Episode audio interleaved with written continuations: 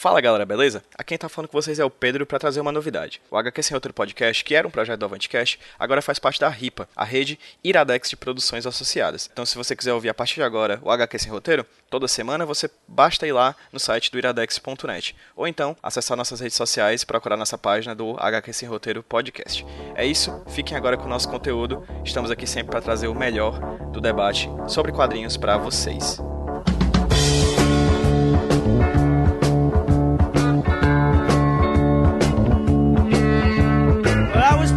Last night.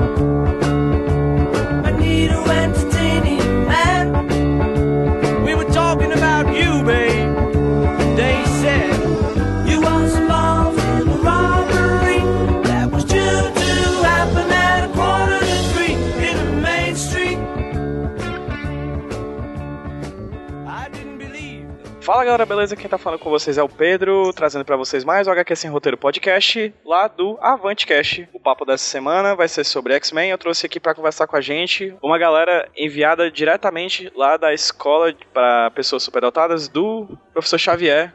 Começando com a nossa amiga que entrou aos 45 do segundo tempo, veio do, do futuro para conversar com a gente. A Camila Cerdeira. Oi, Camila, tudo bem? E aí, Pedro, tudo bem? Tudo ótimo, e você, como é que tá?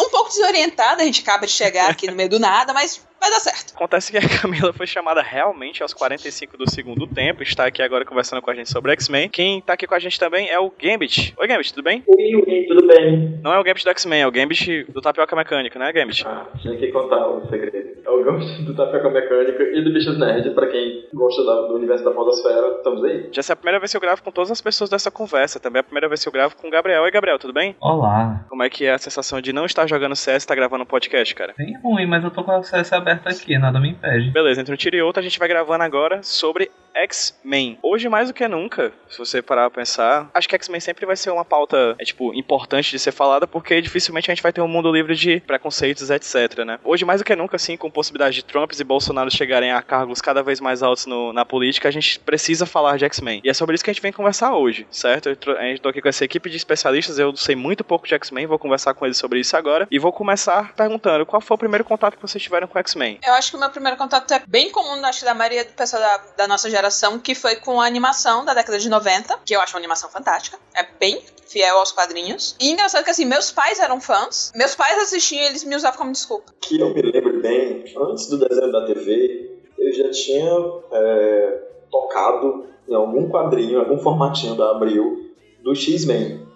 Que era assim que a gente chamava lá nos anos 80, né, antes, antes da população, da americanização. Foi, foi um contato muito indireto mesmo. Devo ter lido uma ou, ou duas revistas. Não sei, não sei nem se eu cheguei a ler um quadrinho inteiro, até porque a criança é muito difícil você pegar um quadrinho né, aleatório e entender alguma coisa. Mas gostar mesmo de X-Men, eu comecei, acho que assim como a Camila, como todo mundo que tem um pouco mais de, de 20 anos, que é o meu caso, tem um pouco mais de 20 anos.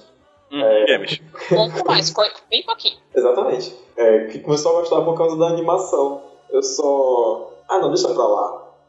Não, deixa não, vou dizer. É que a a animação é muito maravilhosa, que era muito boa. E, gente, é, eu tenho um amigo, um amigo me ensinou uma vez que tem coisas da sua infância que tem que ficar na sua infância. Eu achava essa animação fantástica. Fantástica. Aqui nos meus sonhos, era um dos melhores desenhos que eu já vi na minha vida. Aí eu achei de assistir essa animação depois de adulto. E foi tipo, depressão total. Mas eu reassisti ano passado e foi incrível. Não, foi maravilhoso. É, gente, a gente tem que ter aquele superpoder que é o de olhar com os olhos da época. Pois é. é eu não tenho esse superpoder. Eu não tenho esse superpoder. A vampira eu... os bordões da tempestade era maravilhoso, gente. Assim, a vampira, a vampira que dizia usava fofo como vírgula. Sensacional. Que tinha. É, e eu adorava os, os figurantes, não sei se vocês perceberam isso. Não sei se vocês dublado é, em português, mas os, os figurantes eram todos a voz do Pernalonga. Apareceu o sentinela e o pessoal, como? Aí sim, como? Queremos fugir. Oh, não, sentinela. Tá vendo como era incrível? Só vantagens. Eu não vejo nada de errado nisso. Sim, e você, Gabriel? Okay. Seu primeiro contato também foi com a série animada? Foi. Meu primeiro contato foi com a série animada, que eu assisti assim, mas nem lembrava. Tanto que não ficou muita coisa com o passar dos anos. Acho que eu tinha bonequinho, aquelas coisas todas também. O que mais ficou da minha infância dos X-Men, na verdade, era Marvel vs Street Fighter. Ah, aí sim, hein? Que era que eu verminava demais naquele jogo, eu acho. Jogava sempre de Ciclope. Me julguem. O que, o, o- quando me aprofundei mesmo com X-Men foi no ensino médio. Comecei a conhecer quadrinhos. Conhecer quadrinhos de super-herói, né? Comprar e ler. Eu sei que eu passei muito tempo colecionando mesmo as revistas do X-Men da Panini que saíam aqui, as mensais. Eu comprava, tipo, acho que X-Men e X-Men Extra. Comprava quase todo mês durante uns dois, três anos eu fiquei comprando. Não vou discutir que meus ilícitos eu passei a usar pra ler quadrinhos, né? Enfim.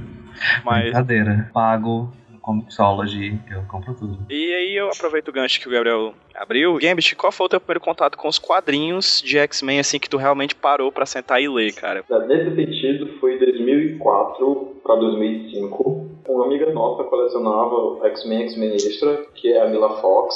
Beijo, Mila Fox. Beijo, Mila. Ela colecionava já os quadrinhos e um belo dia eu tava lá na casa dela e vi as revistas ali por cima de algum lugar e pedi emprestado para ler e comecei a ler. Só que depois de um tempo, eu acho até quando eu, quando eu pedi emprestado ela já tinha parado de comprar. Né? Depois de um tempo ela falou para mim que não estava mais comprando e eu queria continuar, então é, perguntei para ela se eu podia continuar a coleção e, e a gente dividia as revistas e tudo mais. E aí eu completei a coleção dela, que eu acho que ela tinha ali entre o número 20, da- já da Panini, 25 para 30, 31, e eu comprei do- tudo que tinha antes da Panini, né? E saí comprando o resto e tô comprando até hoje. Eu tenho, com completinho de X-Men, eu tenho o X-Men, X-Men Extra da 1 até o que tá saindo agora. Dedicação. E você, Camila, qual foi o seu primeiro contato com os quadrinhos de X-Men? Eu tenho uma história engraçada porque assim, eu lia quadrinho quando eu era bem pequena, eu aprendi a ler praticamente lendo quadrinho, porque, meu, novamente, pais nerds. Mas eu, eu guardei pouca coisa. Aí durante a minha adolescência eu não li nada de quadrinho ocidental, eu só lia mangá. Então fui começar atrás dos quadrinhos do X-Men, eu acho que eu já tava com 20 e poucos anos. É, um- é- ler quadrinho é um negócio recente. Na época eu já conhecia os heróis da Marvel tudinho e tal. Eu não lembro exatamente qual foi o primeiro quadrinho que eu li. Eu devo ter lido algum, algum desses encadernados da Salvati, alguma coisa assim. E nesse bolo entrou o X-Men.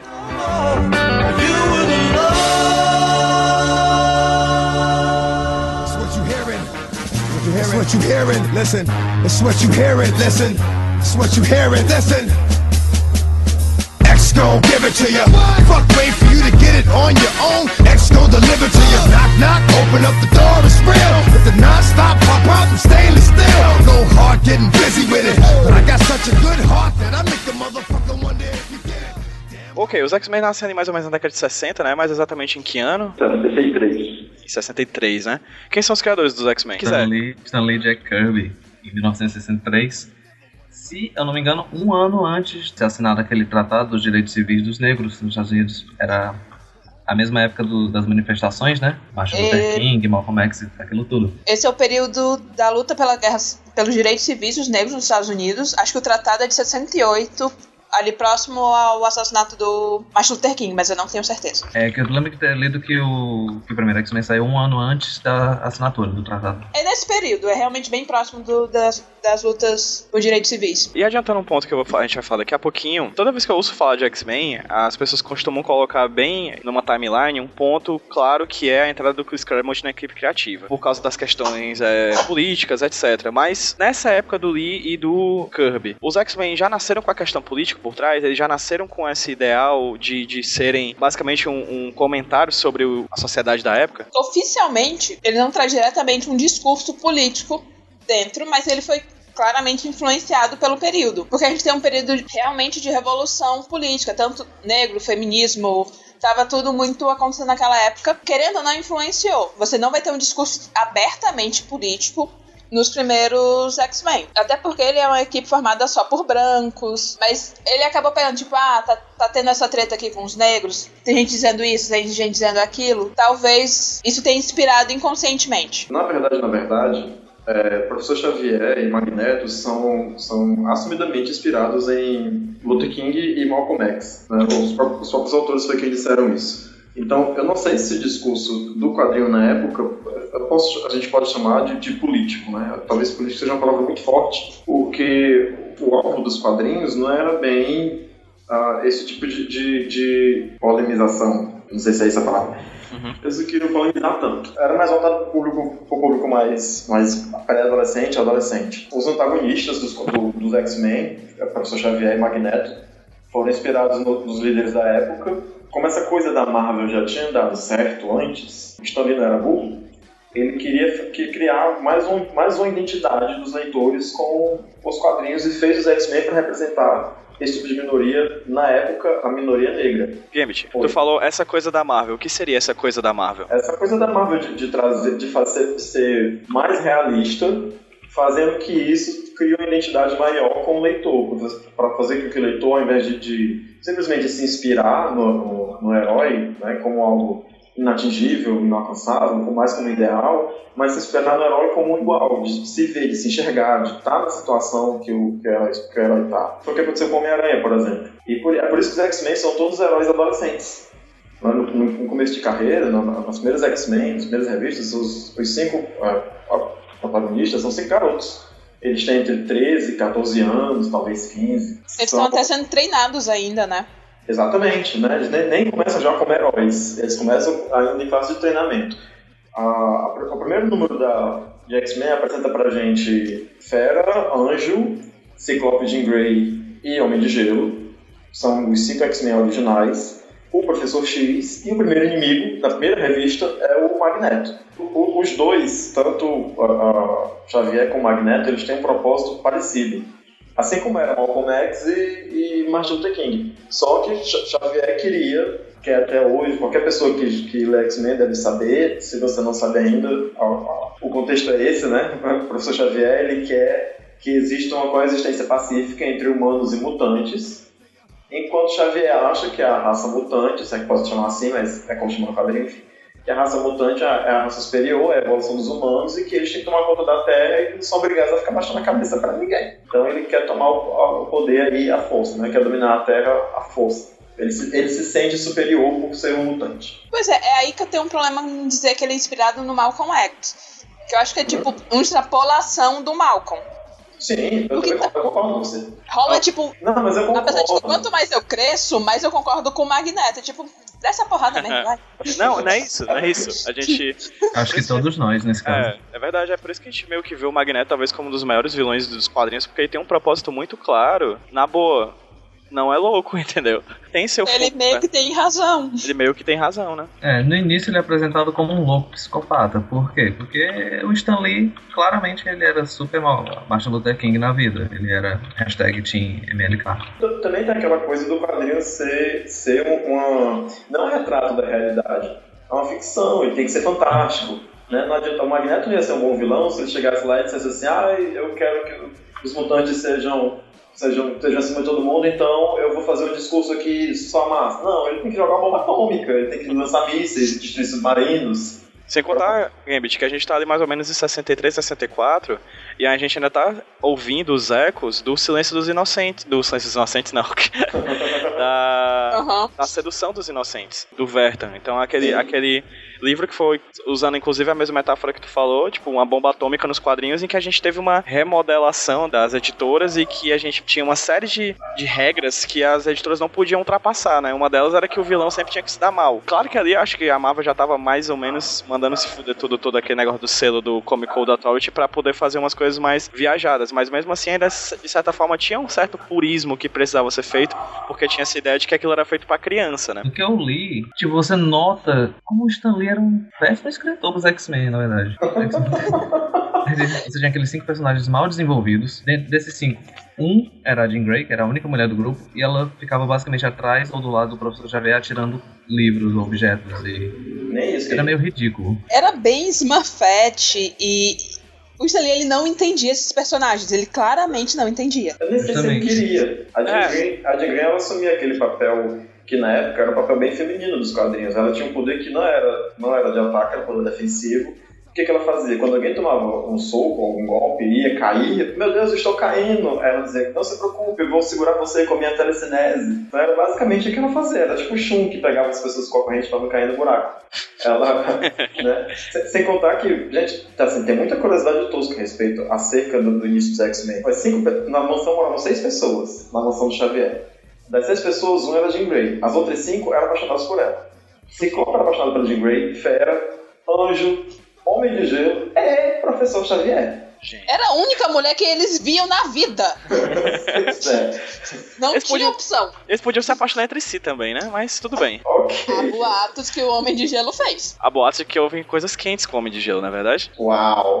Desculpa, gente. Vou cortar isso na edição. Inclusive tem essa, essa lenda, que eu não sei se é verdade, que o Stan Lee ele meio que criou isso por causa de um toque que a mulher dele deu, não foi? Ele criava muita coisa, então, tipo, ele é responsável também por muita coisa. Certo que ele, ele tem seu erro em, em talvez não dar muita atenção aos X-Men, mas, tipo, ele, o X-Men foi mais uma coisa criada nele na linha de produção Stan Lee, né? Reza a lenda de que ele tava criando muitos personagens e a mulher dele chegou pra ele e disse assim: O que é que você tá fazendo? Ele, não, eu tô pensando em mais alguma coisa. Aí ela, tipo, meio que disse pra ele que, ah, então só cria os personagens que já nasceram com poderes, né? Porque. É, ele tava com dificuldade em criar origens. É, porque sempre tem uma origem, né? Sempre o, o Homem-Aranha tem sua origem, o Thor tem sua origem, tá bom que ele simplesmente copiou e colou da Wikipédia do- da mitologia nórdica, mas, tipo, basicamente eles, eles sempre tinham que ter uma origem de um personagem. Aí os X-Men já nasceram, ah, então nasce logo desse jeito aí. E aí criou a- uma das franquias de cinema e de quadrinhos talvez mais importantes de todos os tempos, né? Nos, no- dos super-heróis. Mutação é uma mera desculpa para não ter que criar é, Origem. poderes. É origem para poderes, né? desculpa para poderes. No, come- no começo tinha uma desculpa para os poderes, que todos eles eram filhos de pessoas que trabalharam nas minas de, de no seu, no seu, das contas nuclear, de minério nuclear, sei lá o que, era uma coisa assim do tipo. Assim. Os pais deles tiveram contato com radiação, aí os filhos nasceram mutantes. Tanto que tem esse, esse subtítulo, né? Que é X-Men, os filhos do átomo, né? Pois é.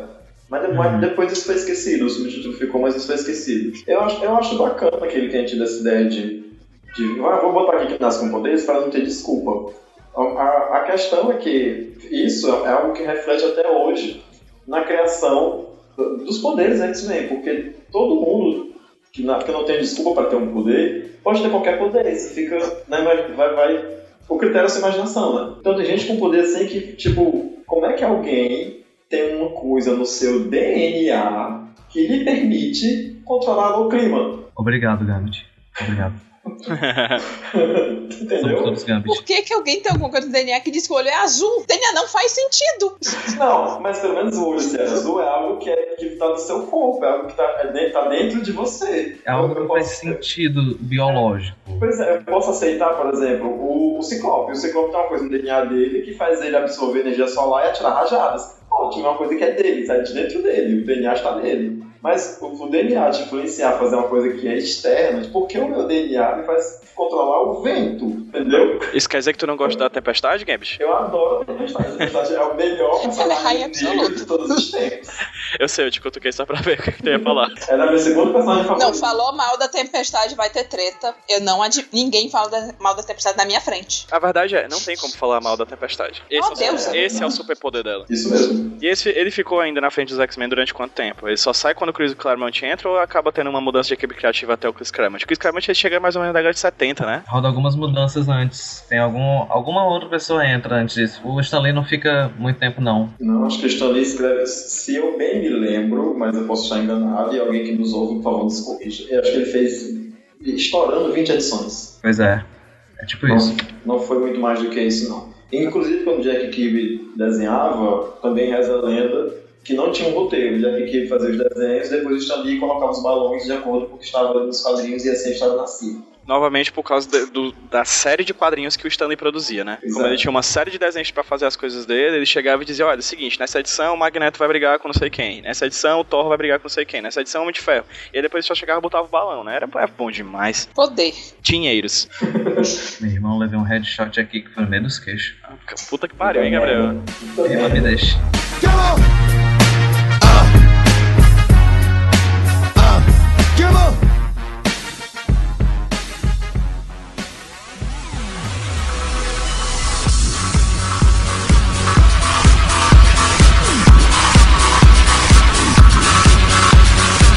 My mama told me when I was young, we're all born superstars.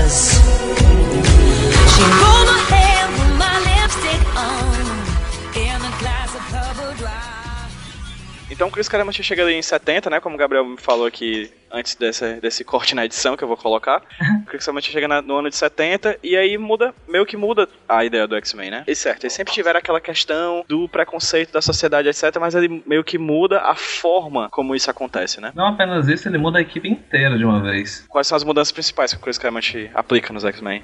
Cara, talvez o Gambit lembre melhor a compra da equipe, mas eu lembro que tinha Colossus, Noturno, é, Wolverine, Tempestade. Gambit, tô esquecendo alguém? Está assim. Vai, tô torcendo pra você lembrar. Não faz Cara, não, ó, maricona. Sei, eu disse quanto já? Quatro? Gabriel, Gabriel, Todos são Wolverine, minorias. Você está esquecendo de uma minoria. dan, dan, dan. É, é onde. Ah, não é uma parte? Tá... É uma parte? É o pássaro trovejante. Isso. Quase uma parte. Só é, que a a parte é do, dos é da DC. amigos, né? Exatamente. É verdade, na verdade todos eles são basicamente o único americano, de fato, é Ciclope. Passa Trovejante. Ah, é, é verdade. O legítimo americano. O legítimo americano, assim. Uhum. Ciclope, É. pera, o Ciclope. Não, o Ciclope tá também nessa. O Ciclope tá nessa. Não, Tá, não. pera, uma pergunta. Ah. O Wolverine é minoria porque ele é baixinho? Não, É canadense, minoria porque ele é canadense. É que porque acho que eu me expressei mal quando eu falei minorias. Eles são todos de etnias diferentes. Não, eu, só, eu só queria fazer a piada com o tamanho do Wolverine mesmo. Ah, sim. Justo. Certo, então a gente tem uma mudança, de certa forma, editorial nos X-Men com a entrada do Chris Claremont, né? E quais, quais são as principais mudanças que ele aplica? Ele fez agora uma equipe mundial. Ele quis pegar pelo menos de um, um integrante da equipe de cada continente. Qual- É o Wolverine do Canadá, o Colossus da, Da Rússia. Rússia, o Noturno da da Alemanha, Alemanha, a Tempestade da África. Ela é, ela é do Quênia. do Quênia especificamente, né? Pois é, eu não sei qual é o país dela. Ela é realmente do Quênia? É queniana. Pra mim ela era uma, uma tribo inventada. Não, mas a tribo é, é- Assim, originalmente ela é do Quênia, eu não vou esticar muito essa conversa, porque tipo o Wolverine também depois trocaram a nacionalidade dele com a, com a Tempestade aconteceu parecido, mas enfim, ela é do Quênia. E o Ciclope do, Não, dos Estados. Unidos. Ah, no O Ciclope não Ciclope não tava. tava dessa Não, equipe, Pássaro não. Trovejante, Que é, que é americano. americano, americano de raiz, americano de vaza. É nati- nativo americano. Nativo americano, perfeitamente. O que é que essa mudança trouxe pros X-Men, assim? O que é que eles trouxeram mais? Eles trouxeram mais representatividade? Houve algo a mais, a um choque maior do que o- a, a época do Stan Lee? Como ele, ele teve essa escolha de botar literalmente representatividade, que eu acho que foi um dos primeiros a fazer isso nos quadrinhos, ele também traz as, as temáticas. A gente vai ver. Falar mais abertamente dessa questão de opressão dos mutantes. Ele relacionou melhor isso com, com a realidade, a nossa realidade. Ele realmente passou a ter um, discurso mais político, por assim dizer. A primeira mudança real que eu acho que isso trouxe para os X-Men foi dinheiros. Até então, a franquia X-Men estava indo muito bem das pernas e corria o risco, inclusive, de ser cancelada. Com essa mudança editorial, né, essa, essa, essa, essa representatividade, isso melhorou bastante a situação dos X-Men na época. Bem, disse que não tinha como não, né? Essa, essa, essa divers- diversidade que, que trouxe para os quadrinhos foi muito benéfica para o leitor.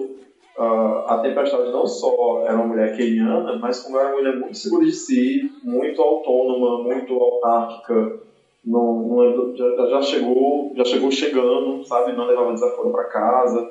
Aí apareceu o Wolverine, que era um anti-herói, que já tinha aparecido na outra revista, na revista do Hulk. É, ele, ele nasceu como vilão do Hulk, né? Isso mesmo. Aí apareceu lá como, como anti-herói, né? Carrancudo e tudo mais.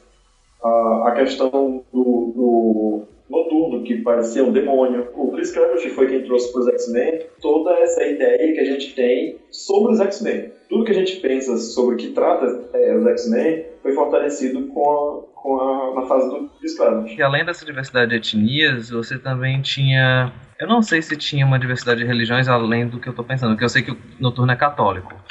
Eu não sei os outros. Mas isso não era trabalhado no começo. Isso, isso apareceu depois. Só aparece depois? O, o Noturno ele tinha personalidade muito parecida com a do Gambit. Ele era, ele era um bom vivan, inclusive muito paquerador, muito mulherengo. Depois, quando no, no, já mais para os anos 90, é que tentaram colocar, porque ele tinha essa parte de demônio, aí tentaram enviesar a personalidade dele para alguém mais católico, mais religioso e tudo mais, para ter esse, esse contraste. Tudo contra Jesus. Interessante você ver que já na década de 70, trazer diversidade alavancou os números de vendas de uma revista. Nossa, quem poderia imaginar? Tipo, não é só homem branco que lê quadrinho. Nossa, que absurdo, né? As tramas também mudaram politicamente? Com certeza. Chris Claremont foi quem escreveu sagas muito, muito famosas, como Deus Ama, o Homem Mata, que é, é considerado por muita gente a melhor história em quadrinhos de qualquer super-herói que você já tenha lido, porque o Chris Claremont foi quem trouxe esse, esse verdadeiro espírito de, de, de luta de minoria para os X-Men. Foi quem colocou os X-Men em posição de desfavorecimento, inventou os Morlocks, que, que foi tapa na cara dos próprios X-Men, que apesar de serem minorias, de serem mutantes, são mutantes super higienizados. Todo mundo é bonitinho, ou quase todo mundo, né? Que tem ali no Turno e o Ferric. Mas enfim, mesmo eles são Que são os que sofrem mais. Exatamente. Mas mesmo eles são poucos diante da, da equipe inteira dos X-Men, que tem Ciclope, Anjo, Jean Grey, Tempestade, né? Todo mundo é normal, entre aspas. Então, o Chris Claremont foi quem fez essas histórias em que os X-Men sofreu muito como minoria. Ele inventou, por exemplo, Genosha, que, onde, onde os, os mutantes são escravizados. Ele politizou o X-Men. É, é, acho, acho que é a palavra é bem essa. Foi ele que politizou. Ele politizou. Ele não colocou na trabalhava só bem com os grupos, ele trabalhava muito bem com os personagens individualmente. O meu arco favorito do Chris Claremont, que é o quando a Tempestade perde os poderes, imortalizou a personagem no- nos X-Men. Tipo, não só quando ela se torna líder do grupo, depois de derrotar o Ciclope no mano a mano sem poderes. O Ciclope ainda usa poderes. E é porque o Ciclope era, tipo, o estrategista, né? Ele ainda perde pra Tempestade. É, mostra como ela, como ela era capaz. Ela, ela não era só. Não tinha só os poderes dela. Como, não sei, é aquela coisa. Ela não da- é só um rostinho bonito. é, também. E, E o visual da Tempestade nessa época sem poderes é o melhor visual da Tempestade ever. É ela de Moicano? De moicano e jaqueta de couro, querido. mas ela muda pro Moicano Jaqueta de Couro ainda com poderes. Aí ela perde no meio disso. É, ela muda pra Moicano Jaqueta de Couro na época que o Wolverine vai pro Japão. Ele, ele tinha uma mulher que ele gostava no Japão e ele era. É, isso aí, pronto. Eu ia só chamar de Kawaii-chan. Obrigado. é, Kawaii Pesou. Chan. Kawaii Chan desse. Ai, ai, o Atashiwa. Quando ela- eles vão pro Japão, ela conhece uma outra personagem japonesa, que eu também não lembro o nome. A Tempestade tinha muito medo de usar os poderes, porque ela sentia que não ia poder controlá-los. E essa mulher, assim, ela é, ela é ninja, eu acho. Ela sai numa, numa farra aí na cidade, em Tóquio, com a mulher, e ela meio que decide ser mais inconsequente e se deixar levar. E aí que ela muda o cabelo, as roupas e essas coisas. Eu lembro que até ela é mal recebida pelo resto da equipe por essa mudança. A Kitty diz, nossa, eu não te reconheço mais, não fale comigo. Vale? Coisa assim. A louca. Agora deu. A pessoa quer regular o cabelo da outra. Não é não? Sim, algumas edições depois disso, por causa de um lance com o Ford, Tempestade e Ford sempre tiveram uma coisa bem conturbada, ela perde os poderes. Por causa de alguma invenção do Ford. Ele faz uma máquina que serve pra tirar os poderes, ele vai atirar num vilão, mas ele erra e acerta nela. Basicamente isso. Eu sei que ela entra em depressão e ela não sabe ainda que foi por causa dele, que foi ele que criou a invenção. Depois eles têm mó coisa. Assim, ela tem umas duas edições em depressão na casa do Ford que não parece muito uma edição de super-heróis, sabe? É uma coisa bem depressão. O Chris Claremont aborda muito bem esse tema com ela. Acho que uma das primeiras revistas assim que eu lembre, levando em conta a época, acho que deve ter sido uma das primeiras que aborda esse tema. Eu vi isso recentemente. É um negócio legal. É a revista que é contra o adversário. Tá Hum. na saga Queda dos Mutantes. Quais foram de cada um de vocês as melhores coisas que vocês viram da época do Chris Claremont, começando pela Camila? É fácil dizer, é, Deus ama, o homem mata, que é, é, é literalmente uma das coisas mais icônicas já produzidas. Não, não tem como competir. Eles estão literalmente falando sobre racismo. Eu fiquei tipo, meu Deus, eles realmente estão falando sobre. Meu Deus, isso é incrível. Eu nunca achei que ninguém fosse fazer isso na vida. Eles fizeram. Eu não imaginava que alguém fosse ter coragem de falar, tipo, a merda é essa e assim, assim, e Tá vendo como tá tudo ferrado? A coragem de falar tão abertamente, ainda mais na época, que era. a- se hoje em dia falar sobre racismo é um tema difícil, você vê os quadrinhos hoje em dia falando, tipo, pela tangente, dando uma suavizada. Imagina na década de 70, 80. Eu tenho que concordar com a Camila. Assim, apesar do meu coração ser mega fã da saga da Fênix Negra, eu acho fantástica, to- toda a história dela. E o que vem depois, o que se cria depois, o universo Shi'ar, o julgamento da, da, da Fênix, a, a morte da Jean Grey, tudo, tudo isso mora no meu coração. E eu também sou muito fã de Agenda de Extermínio, porque eu acho que é muito forte essa coisa de tratar a minoria como lixo. É um discurso muito parecido com o que a gente escutou hoje, de como as pessoas falam com relação às pessoas negras, por exemplo, né? de achar que elas são inferiores, de que são menores, de que só servem para determinadas funções. Em Agenda de Extermínio, os mutantes são escravizados e as pessoas, nem as pessoas não mutantes não tratam mutantes como pessoas. São só bichos, são, só, só servem para serem criados. Inclusive tem uma, uma menção ao estupro a- a- uma menção ao estupro da vampira. Fica no subtexto que a vampira foi, foi estuprada. E eu acho isso muito forte. Mas não acho que quase indiscutível que o melhor dos quadrinhos do Claremont é Deus Amor Me Mata, até porque mesmo que, ele, que naquela época não tivesse, esse, a gente não pode fazer esse anacronismo, né? o discurso da revista parece que foi feito hoje de manhã, porque é um Uhum. fundamentalista religioso falando mal de uma minoria. Aquilo ali, pra mim, a revista foi lançada em 83, velho, e pra mim é, é- é a minha realidade hoje, é o meu dia a dia hoje. É um cara, um, um religioso que é envolvido com política, que tem um certo poder porque é político, né? Que o que não deveria ser, né? Mas enfim, ele tem um certo, exerce um certo poder de, de, de dominação, de discurso. Ele tem respaldo no que ele diz, porque ele está se baseando no livro que é sagrado. Ele usa trechos do livro para respaldar aquilo que ele pensa. E ele trata os humanos como, como seres menores, porque eles são contra a, a lei da criação, contra a lei de Deus, e que eles não merecem o respeito de ninguém, que eles têm tem que ser eliminado, que eles podem existir, mas lá no cantinho deles, dentro de quatro paredes. Sinceramente, essa revista, escrita há mais de quase 30 anos, não, quase não, né? Há mais de 30 anos, de 83, Mais de 30. parece que foi feita hoje de manhã por alguém que mora aqui no Brasil e que vê a nossa situação política, com bancada da bala, com bancada religiosa e tudo que, que a- a- eu, enquanto LGBT, escuto, assim, como se eu fosse um mutante. Tá com isso, Gabriel? Eu também acho que Deus ama, o homem mata. Também é a melhor coisa que o Claremont fez com os X-Men. Cara, é difícil superar aquilo, sinceramente. Deus ama, o homem mata. Quais seriam os outros dois da fase do Claremont que tu acha super bacana? É dele o Dia de um Futuro Esquecido, porque é outra saga que eu acho incrível. É, eu Eu, é. li, eu li recentemente, eu li na época que saiu o filme, né? Eu fui ler tudo. E minha nossa, como é incrível. É dele, é dele. É, e no final dos contos nem é uma saga, é só uma edição, né? É só uma edição aquilo? É, acho que são três edições. É uma São- edição. É, é uma história bem curtinha, uma edição só, não é pouco. Eu, eu, eu tô É um negócio resolvido bem rápido. Eu achava que eu tinha pego um compilado, mas eu não- é, realmente não é, não é nada muito grande. Mas é uma sacada tão genial, tipo, eles mostrarem um futuro apocalipse, tá, tipo, é, resistência, tentando fugir dos sentinelas e voltar pro passado pra.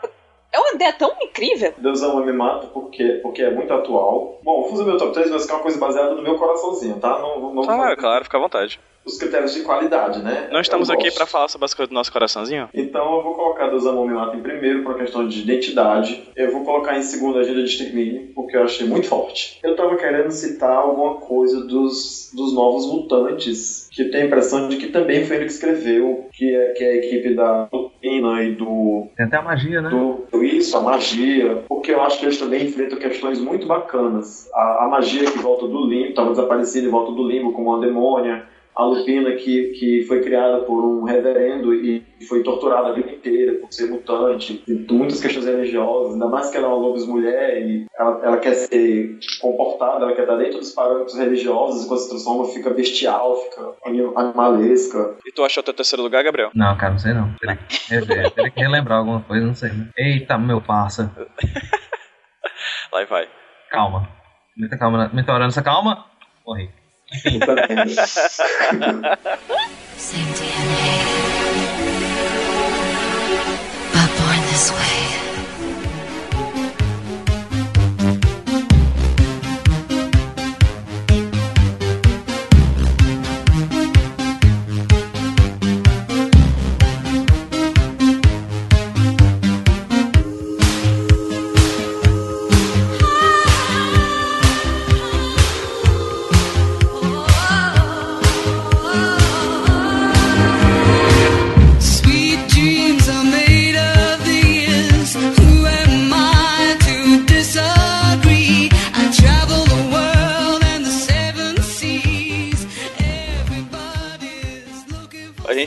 Cada um aqui, de vocês, cada um de vocês falou umas três, quatro, cinco sagas do Claremont, né? A gente pode falar isso porque ele trabalhou durante um bom tempo, né, nas, nas HQs do X-Men. Ele entrou em 70, mas ele ficou até quando, vocês sabem dizer? Eu acho que ele ficou durante muito tempo. Eu acho que ele saiu antes de 90. Mas ele voltou até nos anos 2000. voltou e tava bosta. Desculpa.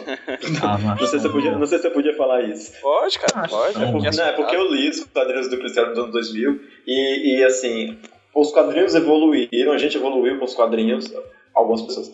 Mas o Chris Claremont não evoluiu muito e a escrita dele é muito datada. Ele, ainda nos anos 2000, ele escrevia aquele texto assim: Gambit, cuidado, ele vai atirar em você, jogue suas cartas. Não se preocupe, vou me proteger jogando as minhas cartas.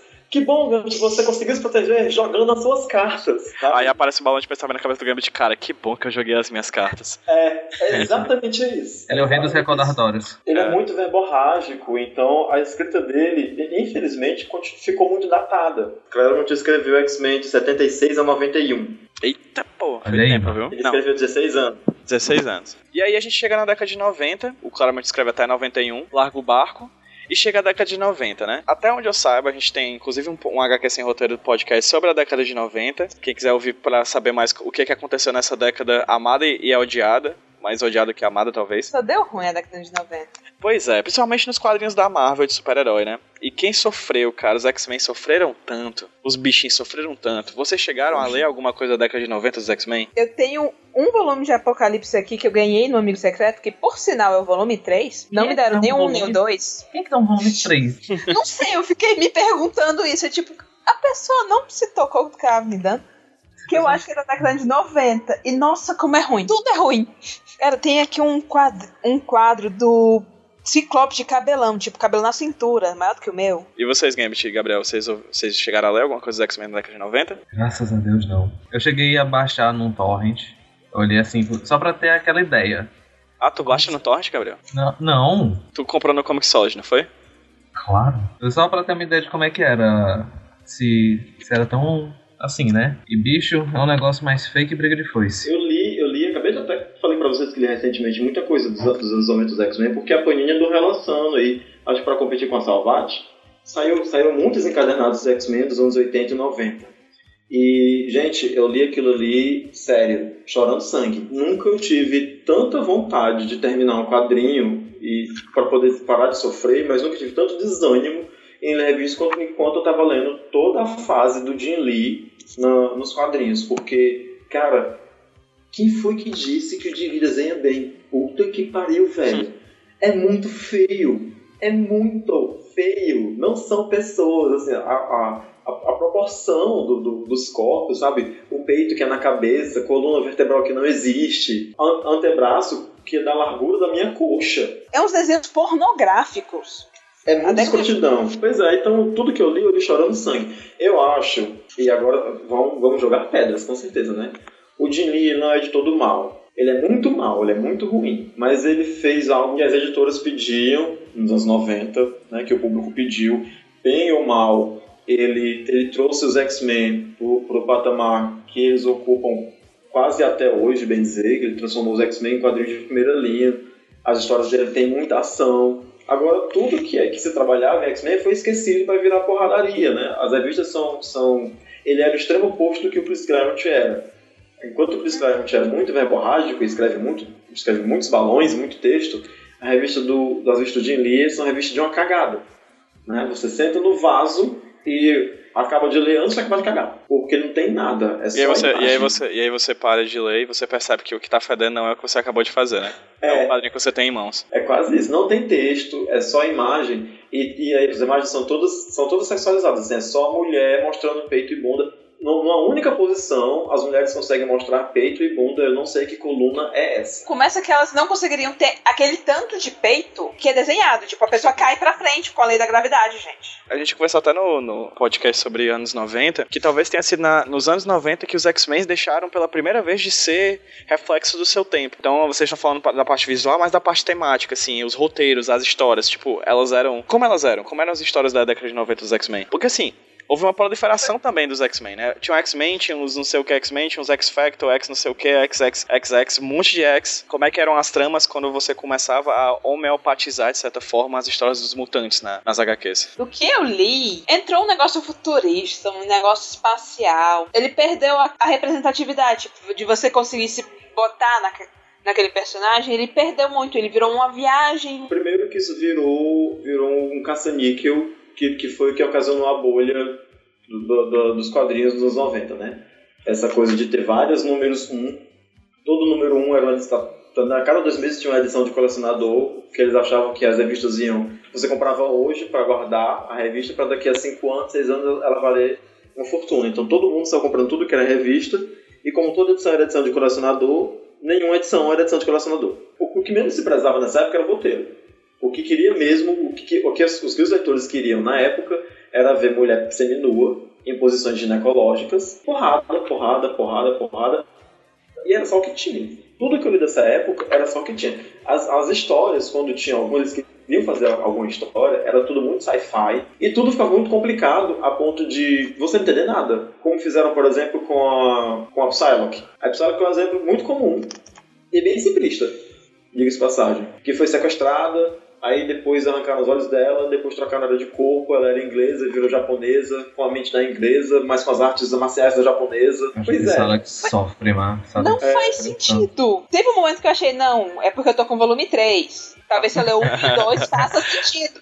Não, não faz. Eu, eu li recentemente também a Era de Apocalipse, que todo mundo pediu tanto que fosse republicada, porque foi muito sucesso na época, e todo mundo queria reler e tudo mais. E a Panini relançou tem uns anos, deve ter uns dois anos, né? Ela acabou de, relançar, acabou de, de lançar seis encadernados com 300 e tantas páginas cada um, e são seis encadernados com 300 e tantas páginas de sofrimento. Sinceramente, né, isso é uma coisa que eu digo de coração, já falei isso várias vezes, eu não tenho vergonha de repetir isso. Eu dou graças aos céus que eu comecei a ler X-Men ali em 2000, 2000 e pouco. Foi logo quando o, o menino, o rapaz que inventou a Cassandra Nova, que fez a distinção, O Grant Morrison. é esse. Foi logo quando o Morrison É esse. é, é, assumiu os X-Men. Mina aí. É esse menino aí, esse, esse cara grande. Eu sei qual que é. Foi quando, foi quando eu comecei a ler, a ler X-Men. Porque eu acho que se eu tivesse começado a ler X-Men na década de 90, eu tinha desistido. Qual o pior sofrimento da Psylocke, Gabriel? Não é à toa que chama ela de psiloca, mano. Porque, coitada. É tanta lavagem cerebral, torturas biológicas, assim, essa troca dos olhos. Pra que trocar os olhos, mano? Até hoje eu não entendo isso. Mudar ela de inglesa pra japonesa, tipo, é, mano. Eles só queriam criar uma personagem ninja. Por que não criaram?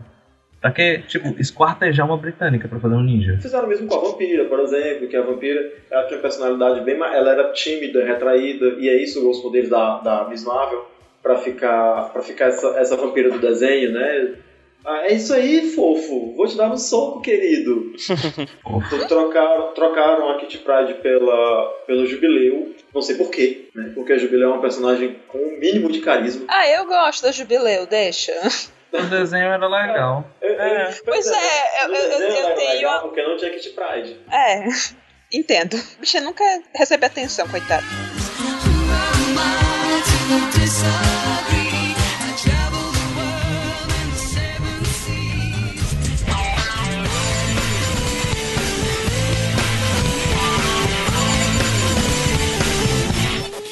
I'm just your sweet next door neighbor.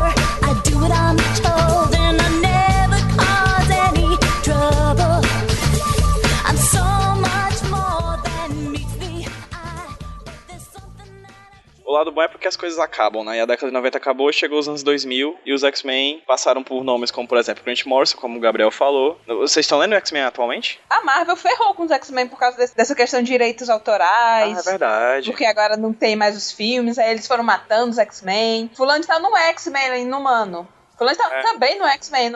Eles foram matando, mat- agora a gente a história do X-Men não tem quase nada. Verdade. Na década de 90, por causa da boa dos quadrinhos que o Gambit apontou, a Marvel teve que vender os direitos autorais de alguns personagens dela pra outras empresas, né? Pra eles fazerem filmes dessas. para fazerem filmes desses personagens. E os X-Men, como vendiam bastante na década de 90, foi o que, o que vendeu fácil, que né? todo mundo quis. É, a, a 20th Century Fox acabou comprando. Por causa desses embates da, dos direitos autorais, a, a Marvel acabou deixando de lado os X-Men, é isso mesmo? Eu li a entrevista que é um rapaz que é o, é o Joe Quesada, que era editor-chefe da, Era. Da Marvel. Pois é, eu já li uma entrevista que o Joe Quesada dizia que a, a analogia que ele fazia era essa. Você tem dois produtos, você trabalha ao mesmo tempo e o mesmo suor nos dois produtos. Um desses produtos te dá 100% de retorno. O outro produto te dá 50% de retorno, porque o outro é 50% vai para outra produtora. Em qual produto você passa a investir mais? É, ah, isso foi uns dois anos atrás, quando rolou esse boato de que, de que a Marvel ia acabar com o X-Men. Eu lembro Eu que na época, Gambit, a Marvel sempre lança no começo do ano os posters com os personagens. Uhum. E foi nessa época que eles limaram completamente os X-Men. Tinha Quarteto Fantástico, tinha todo mundo, menos os X-Men. Foi- Era claro, é basicamente uma declaração: estamos deixando de lado os X-Men. Eles não fazem mais parte da Marvel. Pois é. E não, e nessa mesma entrevista ele falou que não ia mais ficar produzindo boas histórias em quadrinhos e, e inventando personagens para que uma produtora de fora usasse as histórias nos, nos filmes. A Fox, que tem o direito dos X-Men, a Fox não precisa investir em história, inventar história para X-Men. Ela tem 40 anos de cronologia com histórias magníficas para fazer filme. Eu acho muito difícil que a que a Marvel desiste dos X-Men, porque ainda hoje é um dos carros-chefes da editora. Quando a Marvel teve esse semi-reboot, que foi a primeira Marvel Now, entregaram os X-Men pro, pro Bendis, que foi o cara que reformulou os Vingadores e colocou ele no patamar que eles estão hoje, porque antes, quem era Vingadores na Água da Chuva? E foi o Bendis que fez os Vingadores tornarem uma, uma equipe de primeira linha na, na Marvel. E depois entregaram os X-Men pro Bendis, inclusive ele tava indo muito bem, foi a última fase que eu li. O único defeito que eu vejo no Bendis, se é que posso mais um defeito, é que ele tem uma dificuldade danada para fechar arco. Dá, dá seis meses e a história não fecha, não, não conclui. Ele vai continuando, continuando, continuando. Uma coisa que eu Mas- não gosto do Bendis é que o alívio cômico dele é sempre o mesmo. Quando ele escreve os personagens, ele sempre tem o mesmo tipo de alívio cômico. Um personagem fica constatando um fato seguido do outro com outro personagem, tipo, caiu um, sen- caiu um sentinela em Utopia? Isso. Aí o, o personagem repete, um sentinela. Aí o outro, sim. Em Utopia, sim. Aí é, É, um comentário é irônico. O Verdade. sempre faz isso, o tempo inteiro. É verdade. Eu não, eu não tinha reparado, mas. Ele sempre faz isso? disse- Sim, O tempo inteiro. sim. ok. E o que foi que vocês gostaram de ler de X-Men no, no passado recente, assim? Eu vou tomar logo a frente e vou dizer o que eu acho aqui, pro meu coraçãozinho, é a melhor fase dos X-Men ever. Né? É o que tá no, no, no topo de tudo que eu li a respeito de X-Men, que eu- é a fase que eu mais gosto, que é a fase do, do, Josh, do Jo- José Wilton. Joss Whedon? É isso. Whedon. Whedon. É. Eu gosto do primeiro arco dele. São, são três arcos que ele escreve, se eu não me engano. Eu gosto do primeiro, que é quando tem a invasão alienígena na, na, na mansão dos X-Men, e quando a, a, a Perigo ganha vida. É o surpreendente X-Men, né? Exatamente, o Astonishing X-Men, o Surpreendentes. Eu gosto muito do texto dele. Eu acho que os personagens femininos dele são muito, muito, muito foda. Os diálogos da Katie Pride com a Emma Frost são a melhor coisa que você pode ler na sua vida de quadrinhos. Assim, é um diálogo Uhum. muito, muito, muito forte, é muito foda elas duas se debatendo. É muito O que eu legal. acho mais incrível no Surpreendentes é que ele consegue tornar o Ciclope um personagem bem interessante. Tipo, o Bendis até consegue até certo ponto, mas o Joss Whedon é outro nível. Tu, Gabriel, o que é que tu gostou no- de ler nos X-Men nos últimos tempos, assim? Cara, além dos Surpreendentes, que é de longe um dos meus favoritos, tudo eu faço do Bendis. Eu gosto do- dos X-Men do passado vindo pro futuro, digo, pro presente, e os X-Men do futuro vindo pro presente. Eu adoro essas coisas, mano. Eu, eu acho muito desenhado. Eu acho divertido. Ele, ele dá um, um reboot bom. Acho que é isso, bicho. A fase do Grant Morrison, que ele faz meio que uma Hogwarts com a escola do Xavier. Acho que Uhum. ele acho isso muito bacana. Acho que é um ponto central da evolução dos X-Men nesses últimos anos. Eu adoro fazer o Graham Morrison. Eu acho que é uma das mudanças mais significativas. A estrutura dos X-Men como grupo. Tem uma escola cheia de crianças mutantes. Muito variadas. É. E tem histórias centradas nelas. Ele, que, ele criou o Inquire, que é um dos melhores personagens da escola. Uau, muito foda. Já que você falou do Chris Claremont, eu acho que o Chris, que o Chris Claremont ele tem um grande dom de chegar chegando. E eu acho que em X-Men ele também ele não deixou barato, ele já chegou Ele tá falando chegando. do Grande Morrison. É, foi o que eu disse, Grant Morrison. ele, ele, ele colocou os X-Men, virou o universo de X-Men de cabeça para baixo. Tipo, antes do Grant Morrison, os X-Men eram a equipe secreta. Ninguém sabia que a escola para superdotados era a escola de mutantes. O Grant Morrison trouxe os mutantes pro, pro público, a escola do professor Xavier pro público. Teve aquele anúncio mundial de que a escola não era para os superdotados, era para mutantes. Que o professor Xavier era um mutante, que até então o, o mundo não sabia, né? Só os mais chegados. Ele destruiu Genosha, que era o país mutante. Ele trouxe Cassandra Nova, que é a, a irmã gêmea do professor Xavier. Ele trouxe de volta a Fênix, que não existia mais. Ele matou e ressuscitou a Emma Frost. Ele fez acontecer no mundo aquilo que todo mundo vivia prevendo, mas nunca aconteceu. Tipo, os mutantes são a próxima geração do mundo, os humanos vão ser extintos, vai ter mutantes, mas nunca acontecia. Dá pra acontecer, são três gerações, mas nunca chegava esse dia. E o Graham Morrison povoou o mundo com mutantes. O mundo ficou cheio de mutantes. Teve tanto mutante que depois do Graham Morrison a Marvel teve que fazer o dia M pra poder acabar Chateado. com os mutantes. Porque tinha muito mutante no mundo, tinha bairros inteiros cheios de mutantes, mutantes famosos, donos de boate e Tinha que guetos na místia. E aí, Camila, o que, é que você leu nos últimos anos, assim, que tu achou mais bacana de X-Men? Eu gosto dessa fase do Bendis dos mutantes do passado vindo pra cá, que eu acho que ele trouxe uma abertura interessante. Eu- ele cometeu alguns erros aqui e ali, tem umas derrapadas que ele faz. No geral, eu gosto desse conceito do- da gente estar revendo o que era a história original. E eu gosto da dinastia M, dessa coisa de não tem mais mutante, rever o mundo como seria na visão do Magneto. Tirando da cronologia do X-Men, lendo como uma história à parte, é um negócio bem interessante. Fly to burden and blast.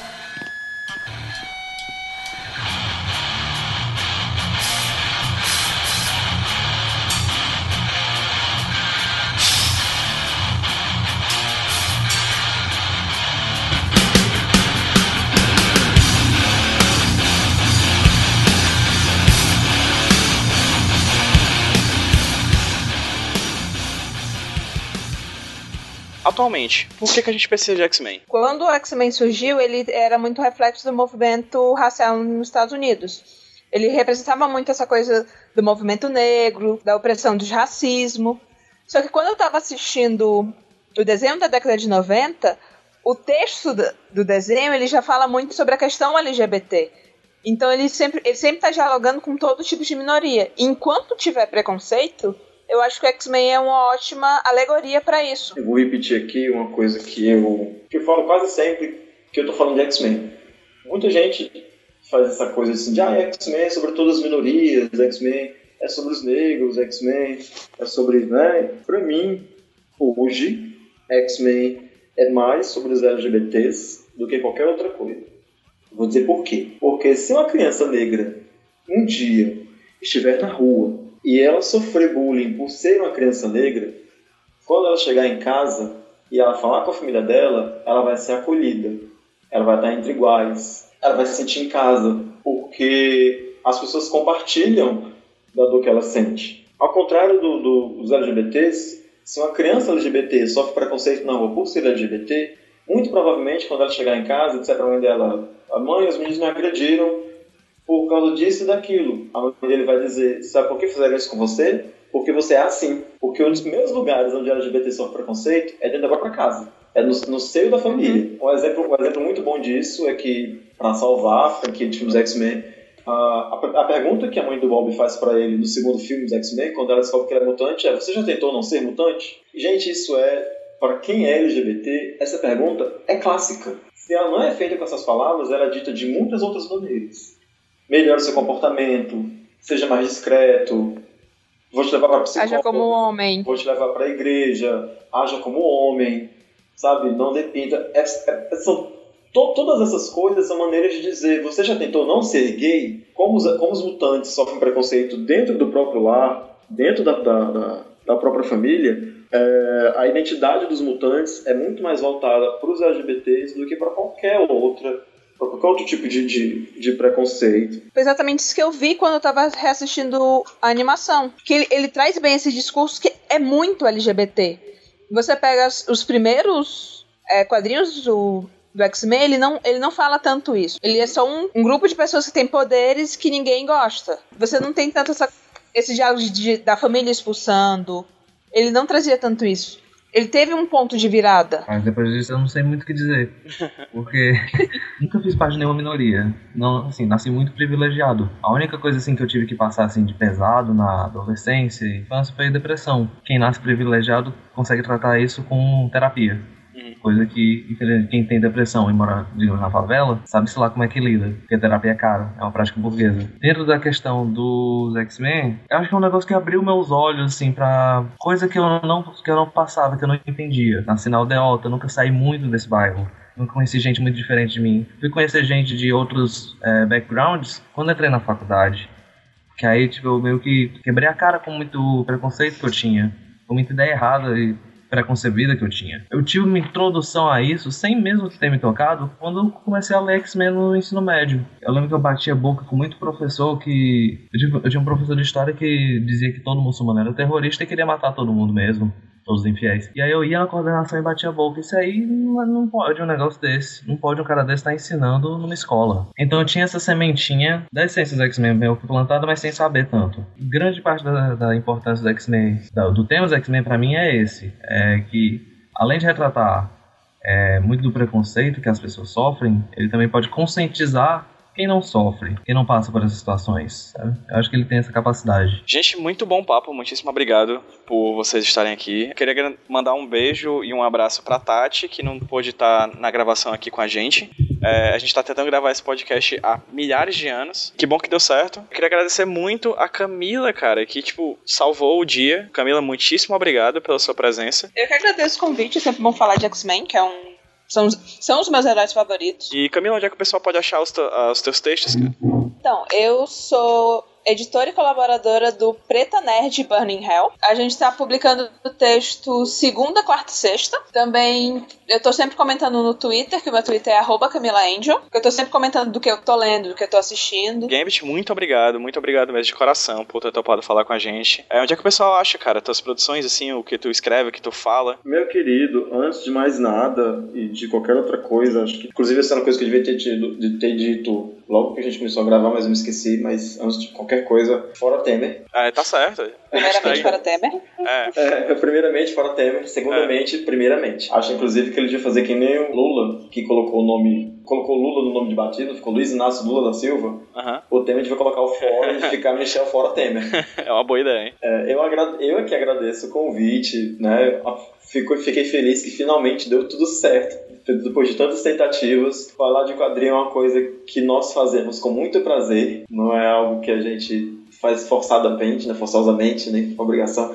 A gente vem falar do que a gente gosta e, e é sempre bom falar do que a gente gosta com pessoas que gostam das coisas que a gente também gosta. Eu que agradeço o convite e estamos aí para qualquer coisa, qualquer dia, qualquer hora, eu sou todo seu. Se você é uma pessoa louca e quer me encontrar em algum lugar, né, qualquer rede social, seja Instagram, Facebook e, e afins, eu sou sempre Gambit Dance. Eu faço parte de, de dois projetos, um que chama Tapioca Mecânica, que é um site onde a gente fala de coisa boa, tem texto diário falando sobre cinema, quadrinho, sobre heróis, sobre literatura, sobre todo esse- universo de cultura pop. E dentro do, do Tapioca Mecânica eu faço junto com outros amigos, não faço sozinho, a gente faz um podcast que chama Bichas Nerd, que é, é um podcast que fala, que cruza aí essa, essas duas temáticas, que é a cultura LGBT e a cultura nerd. Assim, todo mundo tem uma compreensão melhor das duas coisas, né? Tanto da cultura nerd, e na visão dos LGBTs, como das pessoas LGBTs que também ó, consomem esse tipo de cultura que é que é, serve para todo mundo, que é de todo mundo. Agora, nesse momento, um pouco mais pra gente também. Cara, muito obrigado, Gabriel, por estar aqui com a gente. Sim, sério. Tipo, desculpa aí por estar incomodando teu Counter-Strike. Até parece que eu ia jogar melhor. Sério, Gabriel, muitíssimo obrigado, viu, cara? Imagina que precisando, tamo aqui. Agradeço eu. Quem ouviu, muitíssimo obrigado. Vocês podem acessar os outros podcasts do HQ Sem Roteiro no avantecast.com. Lá também vocês podem assinar o nosso feed, baixar o esse programa e diversos outros, assim, nas postagens que vocês têm lá no avantecast.com. Boa noite, até a próxima. Um cheiro, um cheiro com X em todo mundo. Tchau. Tchau! Tchau, gente. Falou. Beijos, beijos, Tchau. beijos. E...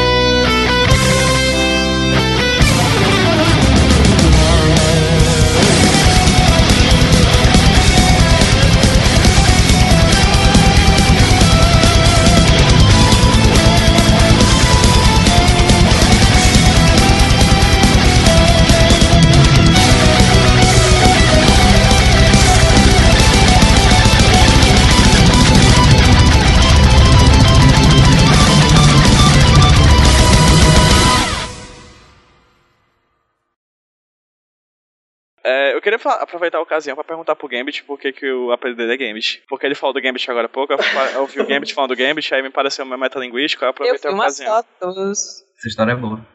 Por que Gambit? Eu Por que, vi que, umas tu, fotos. por que, que tu apelido é Gambit? Só pra constar. Tá. É, é por uma coisa que não tem nada a ver. Vocês vão ficar surpresos. Eu preciso dizer, antes de mais nada, que o Gambit não é o meu X-Men favorito, né? É a Tempestade. Certo. Até porque eu tenho preferência é, in- indubitável a personagens femininos. Gente, é uma, é uma bobagem. É assim.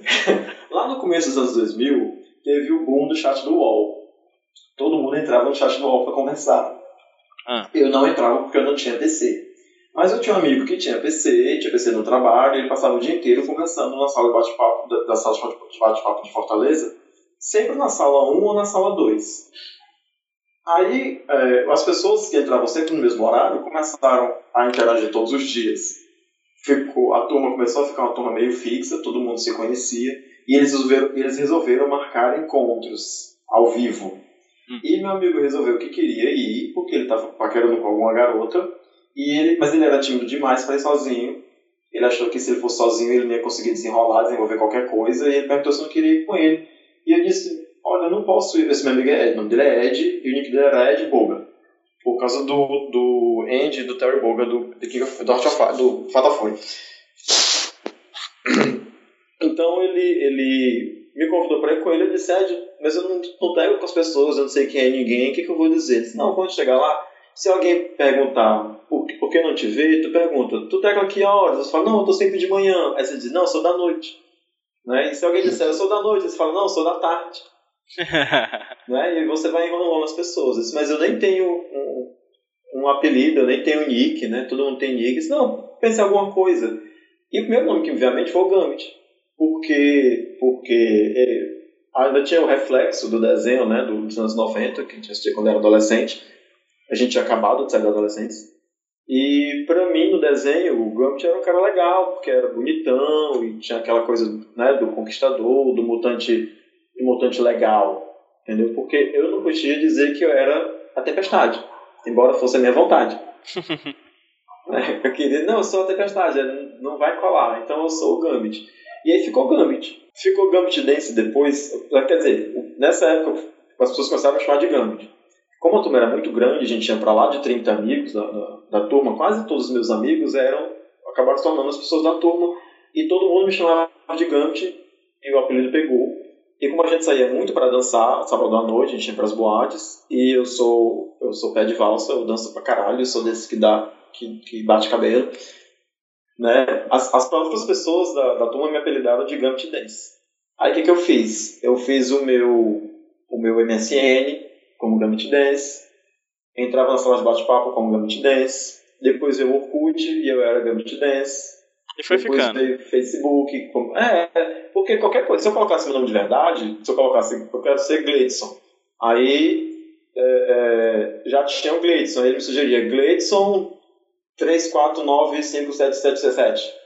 Né? Nunca podia ser meu nome. Então eu colocava Gambit Dance, porque nu- nunca tem ninguém com esse nick, só tem eu. E foi, foi ficando. Chegou, chegou uma época da minha vida que ninguém mais sabe meu nome, todo mundo me conhece por Gambit. É, é isso. Inclusive eu. Pois é, Acabei de, acabei de ouvir agora o nome dele. Eu- meu Ah, nome de verdade. Tu nunca conheceu? ah, Tu não sabia Não. que era o nome dele? Não. A- Até pensava que meu nome era Gambit de verdade, né? Vai que. Nunca se sabe. Eu só queria dizer que eu fui procurar agora no Skype. Eu não achei Gambit Dance, eu achei um cara chamado Gambito Dancel. Uau. Eu tenho a lembrança de que era tipo hispânico. Gambito Dancel, sabe? E tipo, tá lá. Gambito Bom. Dancel, eu quase chamo Gambito.